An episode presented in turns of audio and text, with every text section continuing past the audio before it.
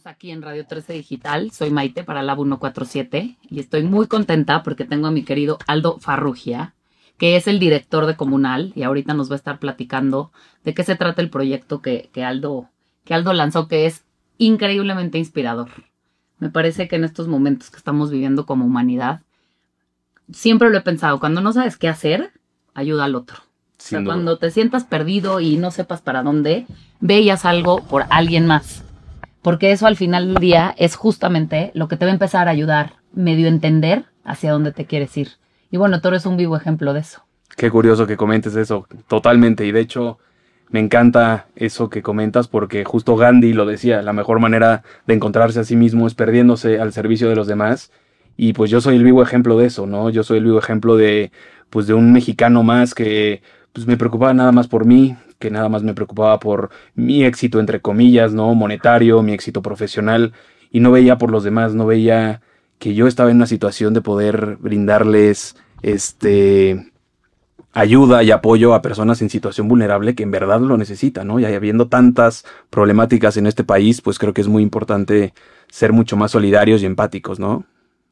Es que sí, eso, eso que me dices, Aldo, o sea, al final como que se nos olvida un poco el, el tema este de la empatía. O tal vez suena muy, lo has oído tanto que ya, ¿no? Eh, pues sí, no, al final, órale, sí, medio entiendo al otro, pero realmente es que como no iba a pasar nada, o sea, siento que es mucho esta mentalidad de como no va a pasar nada, entonces, pues, ¿qué, qué más da?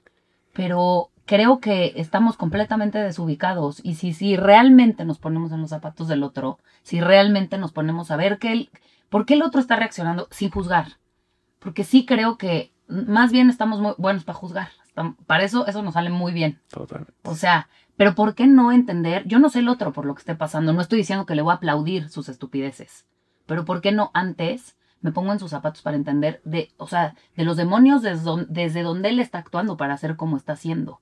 Y ya no meterme a más. O sea, simplemente entender que todos, todos estamos pasando por, por un nivel de, lucha interna. O sea, al final creo que, que tendríamos que hacer más los que digamos, mira, no, no me voy a juzgar.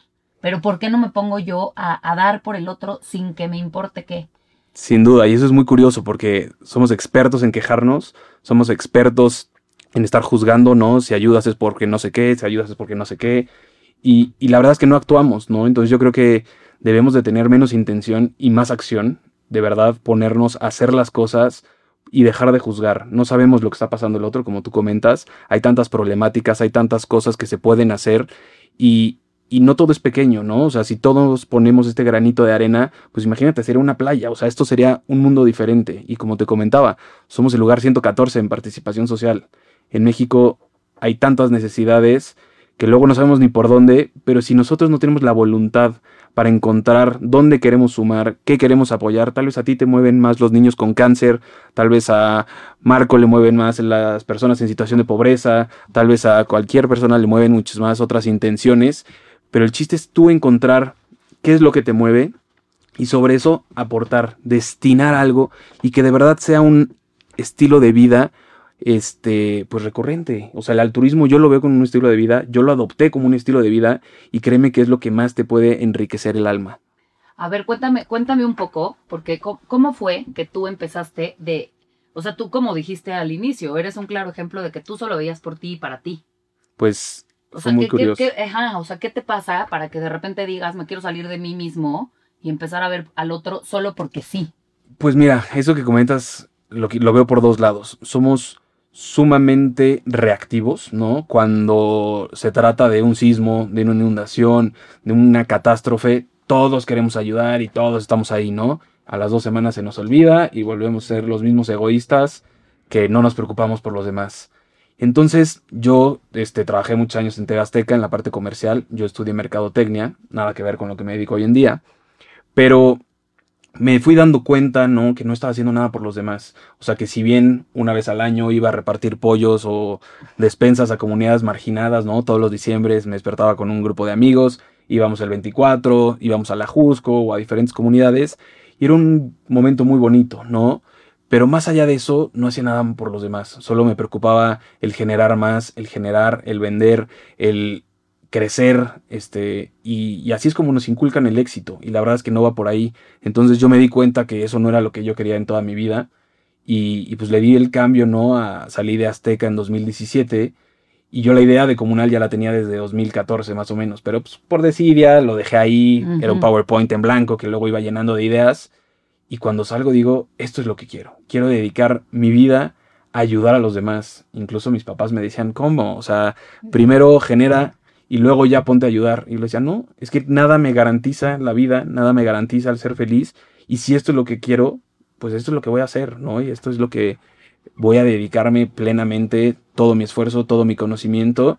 Y así es como empieza este camino, ¿no? Empiezo a, a estudiar responsabilidad social, este, sustentabilidad, diferentes pues, diplomados, ¿no? Para entender el tercer sector. El tercer sector, que es esto de todas las organizaciones sin fines de lucro, que en México las tenemos pues muy segmentadas a, no, seguro son invasión de impuestos, todo mundo, ¿no? Pone diferentes nombres, pero la verdad es que hacen una labor espectacular y están muy olvidadas. Y hoy más que nunca necesitan nuestro apoyo y hoy más que nunca necesitan esa participación de las personas para de verdad ayudar a estos beneficiados y a, estas, a estos grupos vulnerables, ¿no?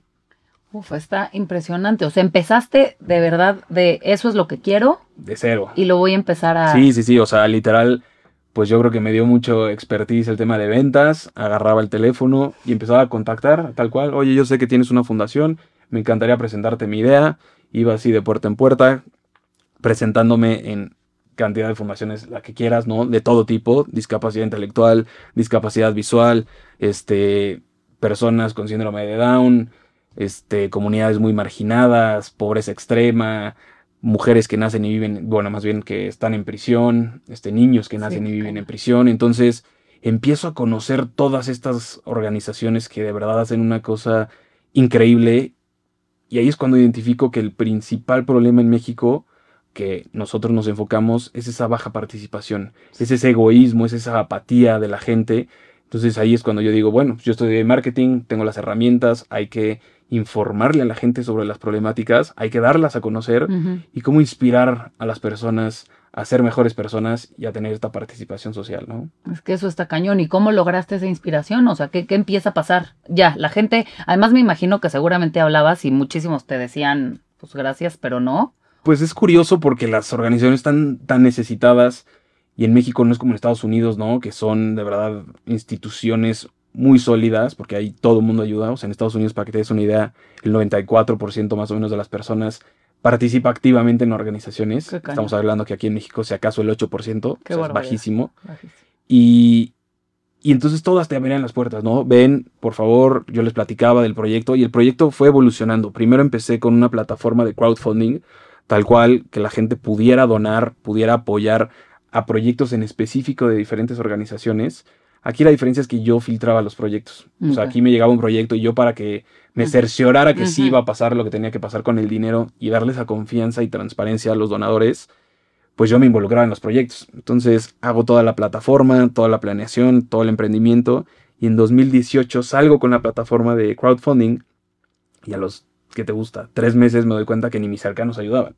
O que ayudaban a regañadientes de, ay, bueno, sí, ahí te dono 100 pesos, ya deja de molestarme, ¿no? Sí. Entonces para mí fue muy fuerte ese golpe. Al, yo llevaba casi un año, ¿no? Metiendo mis ahorros, metiendo mi tiempo, metiendo mi expertise, o sea, mm. emprendiendo, ¿no? Y me doy cuenta y topo con pared que, pues, que no iba a ser rentable ese modelo de negocio. Entonces ahí me tengo que, pues, que amarrar los pantalones y decir, yo sé lo que quiero, sé que mi, mi camino es este, mi propósito es este, pero cómo lo transformo hacia un modelo de negocio que de verdad me deje, que de verdad me reditúe y que la gente en verdad se empiece a involucrar. Claro. No, no nada más. Yo estaba haciendo uno más diciéndote, ven, ayuda, dóname, y así estamos hartos. Y yo le pongo el ejemplo a la gente, ¿no? Tú sales aquí a Polanco, vas caminando por la calle y llegan los chamacos, ¿no? Con su chaleco de World Vision, Save the Children o cualquier organización, UNICEF, la que quieras. Y llegan y es algo invasivo, ¿no? Entonces tú ya no sacas tu celular, te haces güey, te volteas y dices, no, no, no, gracias, ¿no? te vas. Llegas a alguna tienda, te dicen redondea, dame, prefieres no tirar los 50 centavos a la basura casi casi porque crees que la tienda va a ser quien tiene el, el beneficio fiscal Sí, sí. o una tontería así. Sí, sí, sí. Y luego llegas al banco a sacar dinero y también, ¿no? Oye, ¿quieres donar, beca, todo? Ajá. Entonces ya estamos hartos, ¿no? Más toda la gente que te pide en la calle. Sí. Entonces yo estaba haciendo una plataforma más simplemente para decir, mira, están aquí las personas, necesitamos de tu ayuda, pero la gente pues no conectaba realmente con ese lado humano de los, pues, de los beneficiados. Entonces yo al visitar tantas organizaciones y al tener tanto contacto con tantos grupos vulnerables, es donde me doy cuenta que ahí, por ahí tenía que ser, ¿no? ¿Por qué? Porque yo estaba llegando a ayudar y tenía que primero empezar por informar a la gente. Claro. Si la gente, y aquí les pregunto a la audiencia, ¿no? ¿Cuántas organizaciones conoces? Pues la gente te- promedio va a conocer dos, tres, las más grandes, seguro el Teletón va a salir ahí, este, Michimau, ¿no? Doctor Sonre, o sea, Casa de la Amistad, ¿no? Que es muy Sí. grande. Pero todas las demás, ¿no? Sí. Estamos hablando que en México hay más de 9000 organizaciones. Y la gente no las ayuda. Y la gente no sabe cómo involucrarse. Entonces, al yo tener este contacto con tantos beneficiados, cuando digo, es que esto es lo que tengo que llevar, ¿no? Tengo que demostrarle a las empresas que la responsabilidad social que todos se jactan, no decir, ay, yo soy empresa socialmente responsable y lo que quieras. Y la verdad es que luego es un engaño, ¿no? Hay un término ahí que se llama greenwashing, ¿no? Que la gente abusa de las causas, abusa de esto para ellos mejorar su imagen. Y te das cuenta de tantas cosas, ¿no? Que lo, lo hacen, pues sin verdad buscar el lograr un impacto. Entonces ahí es donde nosotros damos la vuelta y lo convertimos en una agencia. Entonces esta agencia que de verdad busca conectar las necesidades reales de las organizaciones, ¿no? Porque no es lo mismo que yo llegue como empresa a decirte, oye, pues yo creo que ellos necesitan esto y pues tal vez no es lo que, lo que necesita esa Claro, organización, claro. ¿no? Sí. Así pasa muchas veces y muchas casas hogares incluso nos decían es que vean la cantidad de basura que nos trae la gente y piensan que por ser una casa hogar ya es como, ay, desecho esto, ten, te lo doy y agradeceme, ¿no? Entonces Hijo, tenemos que empezar a cambiar ese mindset, ¿no? De verdad generar valor, de verdad conocer las necesidades y de verdad cómo aportar hacia estos grupos. Sí, no, no, no, es que eso es lo que se me hace fuertísimo. O sea, el, el, pero, pero eso, o sea, a veces suena como tan grande el cómo empiezo, ¿no? ¿Cómo, cómo me entero de todo esto? Es que sí hay gente como tú que está haciendo todo esto para, si alguien quiere ayudar, es que, que se metan a comunal y que empiecen a leer un poquito. Yo a veces digo que la gente se queja mucho, pero no lee nada. No, no Ah, lee sí, nada. claro. O sea, todo el mundo este, te acá diciendo que, que y yo es de, eh, por lo menos investigaste un poco para que rebatas el punto. No, no, no. O sea, hay que leer un poquito. O sea, Sin duda. ¿Y sabes qué pasa? Somos la generación que contamos con toda la información. Sí, o sea, gracias a la globalización contamos con toda la información. Entonces ya el que tú no quieras ayudar ya es tema de desidia. Sí, de acuerdo. Cuando yo le decía a la gente, ¿no? Oye, ayuda, dona, aporta, la gente te decía, este, no tengo tiempo, no tengo dinero. Y yo decía, ¿cómo te atreves a decirme eso? No, o sea, si jugara el Real Madrid contra el Barcelona, ya quisiera ver que tienes tiempo y tienes dinero. Más bien no es tu prioridad. Claro, claro. Y esto pasa con las empresas igual. Las empresas muchas veces nada más están haciendo las cosas mínimas para decir, ay, mira, soy socialmente responsable, cuando de verdad no están generando un impacto. Y el tamaño de los problemas es, o sea, estamos muy rebasados. O sea, la agenda de la ONU te dice que de verdad en 2030, si no cambiamos todo esto, ¿no? Y ahí salen los objetivos del desarrollo sostenible, que si no saben lo que es, son pues 17 problemáticas o 17 temáticas en las cuales se han enfocado los países, ¿no? Tema de pobreza, tema de energía, temas de bienestar, de salud, de género, o sea, son 17 problemáticas, ¿no? Pero si no tomamos agenda en verdad en esos problemas, en combatirlos y en hacerles frente, pues la verdad es que vamos a seguir y le estamos dando en la torre al mundo, ¿no? Pero si nosotros no empezamos siendo responsables por individuos, por personas, pues seguiremos echando culpas, ¿no? Es que no, es que la culpa es del exacto, gobierno, es que las empresas. Es que a mí algo que me encanta, y yo siempre lo digo en este espacio, es si no te responsabilizas de ti, Exacto. para empezar, o sea, ya, dejemos de ver para afuera, tienes que ver para adentro, ¿qué estás haciendo tú? ¿Qué, qué, de verdad? Porque como decías al principio, con que ese granito de arena sí va a crear una playa. Es, es real. Si tú, si tú, si tú, si lo que estás lanzando para afuera es pura queja, créeme, créeme que se, se va a hacer una playa de quejas. Totalmente. O sea, y mira, aquí justo nos está preguntando Marisol que si tienes alguna organización, bueno, sí, Aldo, Aldo, justamente pues, tu organización es, es comunal. Sí, les platico. Nosotros somos una, tal cual, una agencia de impacto social. ¿Qué quiere decir esto? Somos un emprendimiento social. Un emprendimiento social es un híbrido entre una fundación y una empresa. ¿Por qué? Porque una fundación, su objetivo, como el nuestro, es ayudar, generar un impacto positivo, pero nosotros operamos como una empresa. ¿Por qué? Porque las organizaciones ya están muy castigadas, están muy segmentadas, están, si tú te dedicas al tema educativo, solo te puedes dedicar al tema educativo, ¿no? Este, para operar necesitas temas de gastos administrativos del 5%, ¿no? De lo que te ingrese, o sea, es algo que de verdad están pues muy limitadas. Entonces un emprendimiento social, que nosotros somos uno de ellos, es esa parte, ¿no? De ese híbrido, porque tu fin es ayudar, pero tú operas como una empresa, ¿no? O sea, yo no doy recibos deducibles de impuestos, yo facturo como una empresa normal, entonces eso es lo que nosotros hacemos. Nosotros tenemos contacto con yo creo que más de 70 organizaciones de todo tipo y siempre estamos creciendo esta base de datos para generar ese link entre las empresas que quieren hacer algo y que sí tengan un propósito, ¿no? O los ayudamos a encontrar ese propósito, o los ayudamos con campañas de marketing que tengan alguna causa, pero los ayudamos a de verdad tener las bases, a generar un impacto real y no nada más decir, ay, estoy ayudando y yo me pongo la medallita y, y de ahí sale mucho, ¿no? Un poco de, de lo que le quiero explicar a la gente de dónde sale esta parte del mexicano, pues en cierto punto egoísta, es porque tampoco nunca nos inculcan el tema de ayudar, ¿no? Te lo inculcan cuando vas en prepa, estás en una difícil, estás en una renuente, dices que flojera, ¿no? Ir al asilo de ancianos una hora a la semana, que flojera ir a la casa hogar, que flojera, que flojera.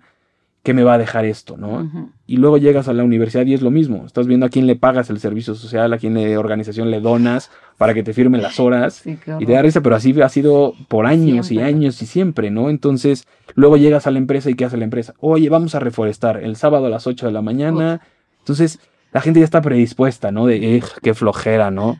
Entonces, tenemos que cambiar ese mindset, tenemos que empezar a, a inculcárselo a nuestros hijos, inculcárselo a la gente desde pequeños para que de verdad nos empecemos a involucrar y que lo veamos como un estilo de vida, como un hábito, como algo normal, común y, y que a ti el ayudar te ayuda como persona. Y eso es lo más enriquecedor que pueda haber, ¿no? El voltear a ver esa esencia de ser seres humanos y crecer como personas a través del altruismo, pues yo creo que es lo más importante. 100%. Y también me preguntan que si contigo hay gente que pueda ser voluntaria. Sí, de hecho nosotros tenemos ahí un programa de voluntariado. Ahorita la verdad es que pues está muy limitado por el tema de presencial, mm. ¿no? Tristemente tuvimos que quitar todos los eventos presenciales. Nosotros tenemos un término que, que inventé que se llaman experiencias altruistas.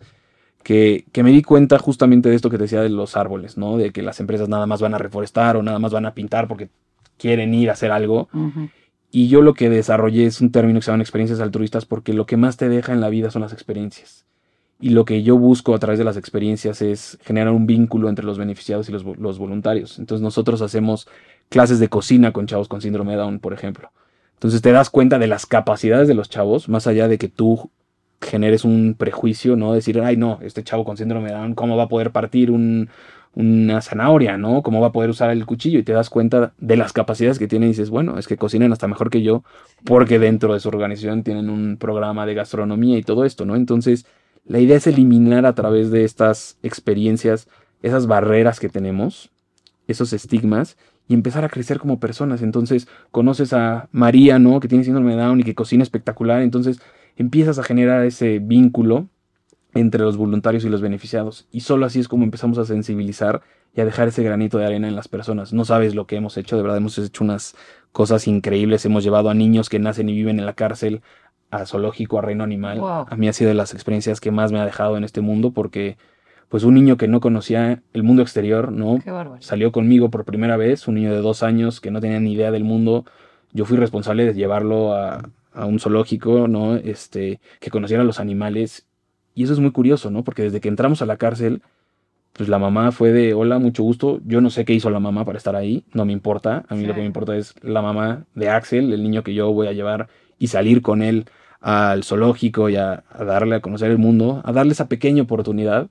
Y bueno, luego regresas, dejarlo ahí y no saber en qué condiciones va a salir, cuándo vuelve a salir, qué es lo que, o sea, ha sido de las cosas que más me ha marcado, pero, pero bueno, hacemos diferentes tipos de actividades, ¿no? Llevar al papalote a niños con cáncer, de casas hogares. Entonces, pues yo creo que qué pasa aquí, por ejemplo, Axel?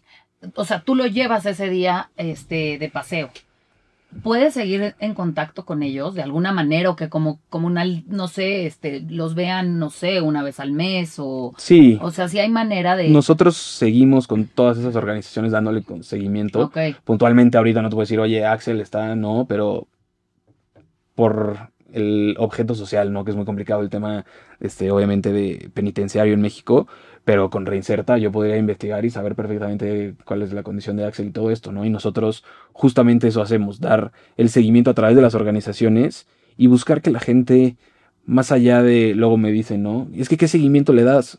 Pues, ¿qué seguimiento le das tú también? ¿no? O sea, yo te abro la oportunidad como empresa, ¿no? Oye, tu empresa este, fuimos con Doctor Sonrisas al papalote, ¿no? 120 niños, 120 voluntarios. Ha habido testimonios de que nos lloran, de verdad, las- los voluntarios, porque me dicen es que yo pensé que yo venía a ayudar, Es que eso te... ellos me ayudaron mucho más, ¿no? Y es de un momento a otro.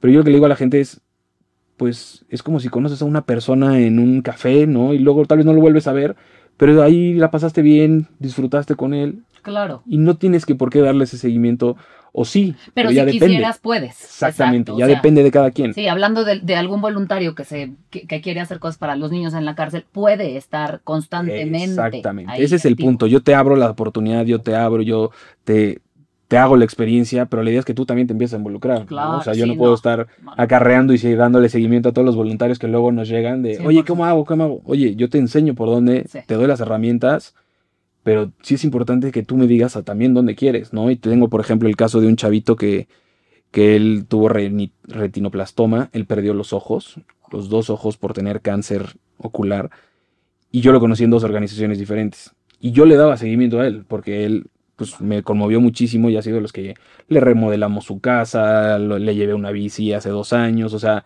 yo he seguido teniendo contacto Claro. con su mamá, pero porque yo he querido darle seguimiento a él, ¿no? Porque, híjole, si te contara todas las causas y todo lo que he participado, o sea, no acabo de ayudar, ¿no? Entonces, claro que tenemos este, esta apertura, que la gente nos busque, nos contacte, se sume con nosotros y ya sobre eso ir creciendo, ¿no? Donde quieren ayudar, donde quieren aportar y todos podemos hacer algo, sin duda. Es que eso es lo que está increíble. O sea, yo sí pienso que hoy por hoy, de verdad, de ver- o sea, de verdad lo creo que en el momento que estamos pasando como humanidad, es que qué mejor oportunidad para empezar a irnos con los demás. Eso es muy curioso, perdón que te interrumpa en esa parte porque justo hay una gráfica, ¿no? De los niveles de conciencia y X. Siempre el último nivel de conciencia es el bien común, el servir a los demás, Siempre. el aportar, ¿no? Y hace rato que también platicabas decías, pues, ¿qué estamos haciendo nosotros, no? Y eso decía Martin Luther King. La pregunta más urgente hoy en día es ¿qué estás haciendo tú por los demás? Exacto. Y esto estás hablando a los 60, ¿no? Estamos en el 2020 y la gente sigue con esta baja participación y la tendencia a nivel mundial es justamente ser mucho más conscientes en el tema ambiental, en el tema eco-friendly, en el tema de tus hábitos, de todo, pero dejar ese individualismo. Yo siento que luego muchas tendencias es a, sí, yo primero tengo que sanar, primero tengo que estar bien, ¿por qué no hacerlo a la par? ¿no? O sea, 100%. medita, haz tu yoga, este, come saludable y todo lo que quieras, pero a la par busca generar un valor a la gente. claro. Y te lo pongo desde esto. Nadie escoge dónde nacer. Pudimos haber nacido en la Sierra Tarahumara con una discapacidad, con pobreza extrema, pero no fue así. Nacimos en una cuna, ¿no? Sí. En la cual tienes familia, tienes hogar, tienes educación, tienes todo cubierto. El que no voltemos a ayudar a los demás es un acto meramente egoísta. Sí. Entonces, eso fue justamente lo que me hizo hacer comunal. El darme cuenta que no me tenía que pasar algo Exacto. para ayudar, para generar valor, para cambiar ese mindset y que pues tenía yo que inspirar a las demás personas a de verdad hacer esto, ¿no? Y a llevar una vida diferente. Y esto lo hemos vivido en la pandemia. Ya nos hemos dado cuenta que no tenemos que traer las últimas marcas de lujo, que no todo es materialismo, que no todo es... que más bien valoremos lo que tenemos, lo que la vida nos ha dado, y sobre eso empecemos a construir para de verdad generar un bien común a las personas. Híjole, 100%, porque además yo de veras lo pienso, somos tantos en México, es, es que somos una población que si estuviéramos más conscientes, estaríamos, seríamos una potencia mundial. Totalmente, tenemos todo O sea, para ser todo potencia. para ser potencia. O sea, yo, yo de verdad que amo México, o sea, o sea, yo en verdad amo México y me parece que es enorme las posibilidades que tenemos, pero como sociedad somos, o sea, Pues es la, la cubeta de cangrejos. A alguien le va bien, nos lo estamos arrastrando, nos estamos jalando. Y tenemos que quitar eso, ¿no? Igual le va a alguien bien y, ay, no, seguro es narco, ay, no, seguro hizo no sé qué, ay, seguro es facturero, ay, pues no sabes. Y si le va bien, pues qué bueno que le vaya bien y si es lo que sea, pues qué mal que, le, que sea a través de eso, ¿no? pero, pero si la gente quiere un cambio, si la gente quiere apoyar, si la gente quiere aportar, hasta ahí nos ha tocado que la gente está juzgando. Dices, ¿cómo te atreves a juzgar. Hijo, ya sé. sentado en tu sillón, ¿no? Desde tu celular, sin tú hacer absolutamente nada. Ya sé. Es que yo también, ahí es donde digo, mira, yo soy, te lo juro, fan de, las palabras de Jesús. No, no Jesús eh, eh, católico, cristiano, no, no, no, no religioso. A nivel metafísico, amo, amo lo que Jesús nos vino a decir. y literalmente era, da sin importar a quién. O sea, simple, ama al prójimo, prójimo como a ti mismo. Y yo de verdad yo sé que puede sonar lo más cursi, cliché, pero de verdad no hay nada más poderoso que empezar a vivir desde ese lugar. O sea, ahorita que hay tantas teorías de en algún momento va a venir Jesús, ¿no? Y son el fin de los tiempos y yo oigo como todas estas teorías y me muero de risa porque es de es que no, ¿qué crees? O sea, que esa semilla está puesta en ti. O sea, tú eres, tú eres ese potencial, tú eres ese, ese nuevo que va a venir a despertar a otros. Eres tú. Deja de esperar que vaya a venir un externo. o sea, No, no, hay, no hay alguien externo que va a venir a hacer No, y hablando así de temas, digo, no religiosos ni meternos en eso, pero, pero Buda, ¿no? O sea, Buda de ser un príncipe que dejó todos los privilegios que podía tener para de verdad concentrarse en él mismo y en dar y en aportar pues yo creo que es hacia donde va esas corrientes, ¿no? O sea, Madre Teresa de Calcuta, Nelson Mandela, o sea, todos te das cuenta que no son personas que derrochaban, que no necesitaban, o sea, tenían un nivel de fama y de activismo impresionante, pero pues que debemos que aprenderles algo, ¿no? O sea, eso de ahorita nada más estar en las redes, eh, alimentando nuestro ego, tratando de enseñar cosas que no somos. O sea, la gente no tiene ni idea, somos como robots, o sea, de verdad. Y alguien me decía en algún momento, nueve de cada diez personas mueren sin un propósito de vida. Y sí puede sonar muy cliché, muy de moda también eso de busca tu felicidad, busca tu propósito, pero es real. Si no sabes a dónde quieres ir, nunca vas a poder llegar, ¿no? O sea, si yo no digo, oye, quiero llegar a Acapulco, pues Puedo estar en todos lados, menos en Acapulco, si no sé a dónde quiero llegar, ¿no? Y ese es el punto, de tener una misión, un plan y un propósito que puede ir cambiando, evidentemente, a lo largo de tu vida, pero lo que tengas muy claro. Y eso fue lo que yo siempre tuve claro. Quiero trascender a través de los demás, quiero ayudarlos, porque yo he sido muy afortunado. Y repito, yo no hice nada, absolutamente nada, para tener un mérito de tener todo lo que tengo en la vida Gracias a que nací donde me tocó nacer. Exacto, ya sí, sí, sí. Y además, si alguien te escucha, no es que Aldo sea este príncipe. Exacto, sí, sí, sí, cero. No, no, no, soy una persona común y corriente, pero a lo que voy es. No pensemos nada más en el tema económico, ¿no? Pensémoslo en el tema de salud, en el tema físico. O sea, en vez de levantarte y quejarte, que eso es básico en la gente, ¿no? Suelta el despertador y lo primero que haces es, qué flojera, tengo que levantarme. No tienes que, o sea... Te puedes quedar ahí tirado todos tenemos el poder de elegir, eso es lo que más nos hace seres humanos, y elige tú la vida que tú quieras llevar, ¿no? 100%. Aquí justamente nos pregunta Oscar, ¿cómo puedes crear conciencia en la gente para apoyar a otras personas? Que pues bueno, Aldo mucho ha hablado de, de cómo inspiras. Pues mira, y te lo comentaba hace rato, ¿no? Yo al principio me enojaba y me frustraba al decir, es que cómo podemos ser tan ciegos, ¿no? ¿Cómo podemos ser tan egoístas? ¿Cómo podemos ser tan solo enfocados en nosotros? Y, y hasta mi esposa me decía, oye, pues es que no te enojes, ¿no? Ese hate. Y yo le decía, es que me causa mucha impotencia, ¿no? Me decía, sí, pero es que tú tuviste un proceso, tú claro. llevaste algo y, sobre eso creciste como persona. Entonces yo creo que el empezar haciendo pequeñas acciones, el ponerte tú objetivos, ¿no? Y también aquí les dejo una tarea. En el mes tenemos 720 horas, tal cual. Un mes tiene 720 horas. ¿Cómo estás haciendo? ¿Qué estás invirtiendo tu tiempo. Ya sé, eso, es muy fácil verlo así, ¿no? 720 horas, mira, con que le dediques 30 horas, o sea. Imagínate, dos horas al mes a ayudar. O sea, vamos a poner así. Vamos a, vamos a empezar con pasitos chiquitos, baby steps. Exacto. Aquí justamente pregunta un, un maestro que dice, yo doy clases de humanismo y me cuesta trabajo inyectarles esta ideología a mis alumnos. ¿Qué le podrías decirle aquí a nuestro profesor de humanismo? Pues ahí sí yo creo que con el ejemplo. Yo, creo que la mejor manera es el ejemplo, ¿no? Porque luego, y me pasa mucho en este tema de la responsabilidad social, ¿no? Muchos se quedan en la teoría y se quedan en, este, así debería de ser y todo.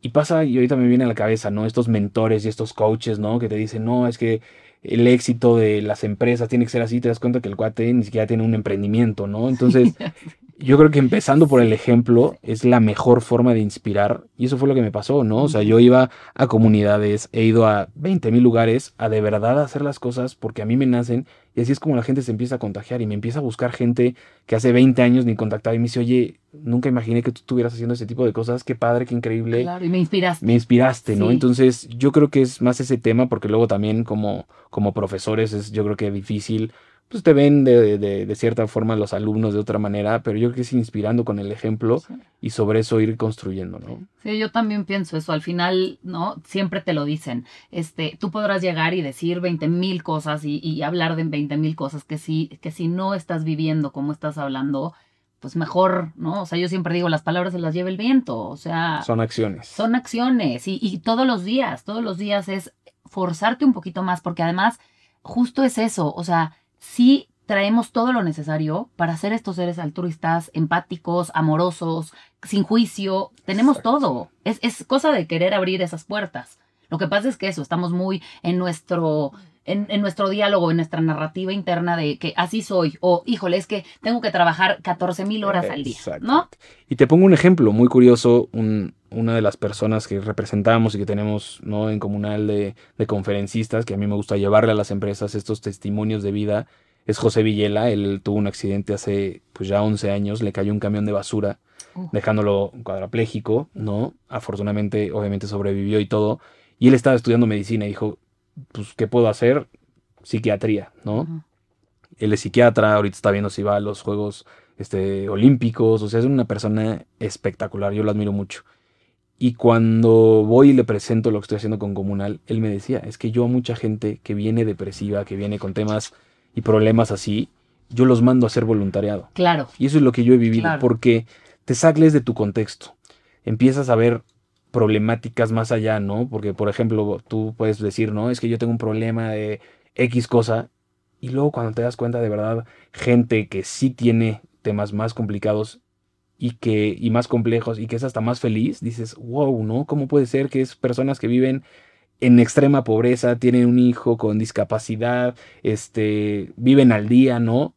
Pero qué feliz son. Pues es que es eso, ¿no? La vida se trata de simplemente aportar, de dar, de ver más allá del tema económico, ¿no? Hemos sido seres que hemos crecido con ese tema económico, que hemos crecido con el tema del consumismo y por eso le estamos dando en la tarde al mundo, ¿no? Entonces yo creo que es muy importante hacer acciones y de verdad estar construyendo sobre eso porque te construye y te crece a ti como persona. Es que claro, eso es otra. O sea, la gente que va y ayuda y que dice, ay, es que voy a ir a ayudar, son los que más eh, impactados salen. O sea, el que cree que, ay, yo vengo aquí a regalar mi tiempo, a regalar mi dinero. Ah, Exacto. acá vengo un ratito y, y salen, ellos son los que salen muchísimo más prendidos de decir, no, yo no tenía nada que darte a ti, tú eres el que me estás dando. Exactamente, y te das cuenta que nada es monetario, ¿no? Que simplemente son aprendizajes, lecciones de vida y de la forma de ver la vida, ¿no? O sea, de esos prototipos que, que luego nos ponemos, ¿no? De, ay, no, esa persona tiene discapacidad.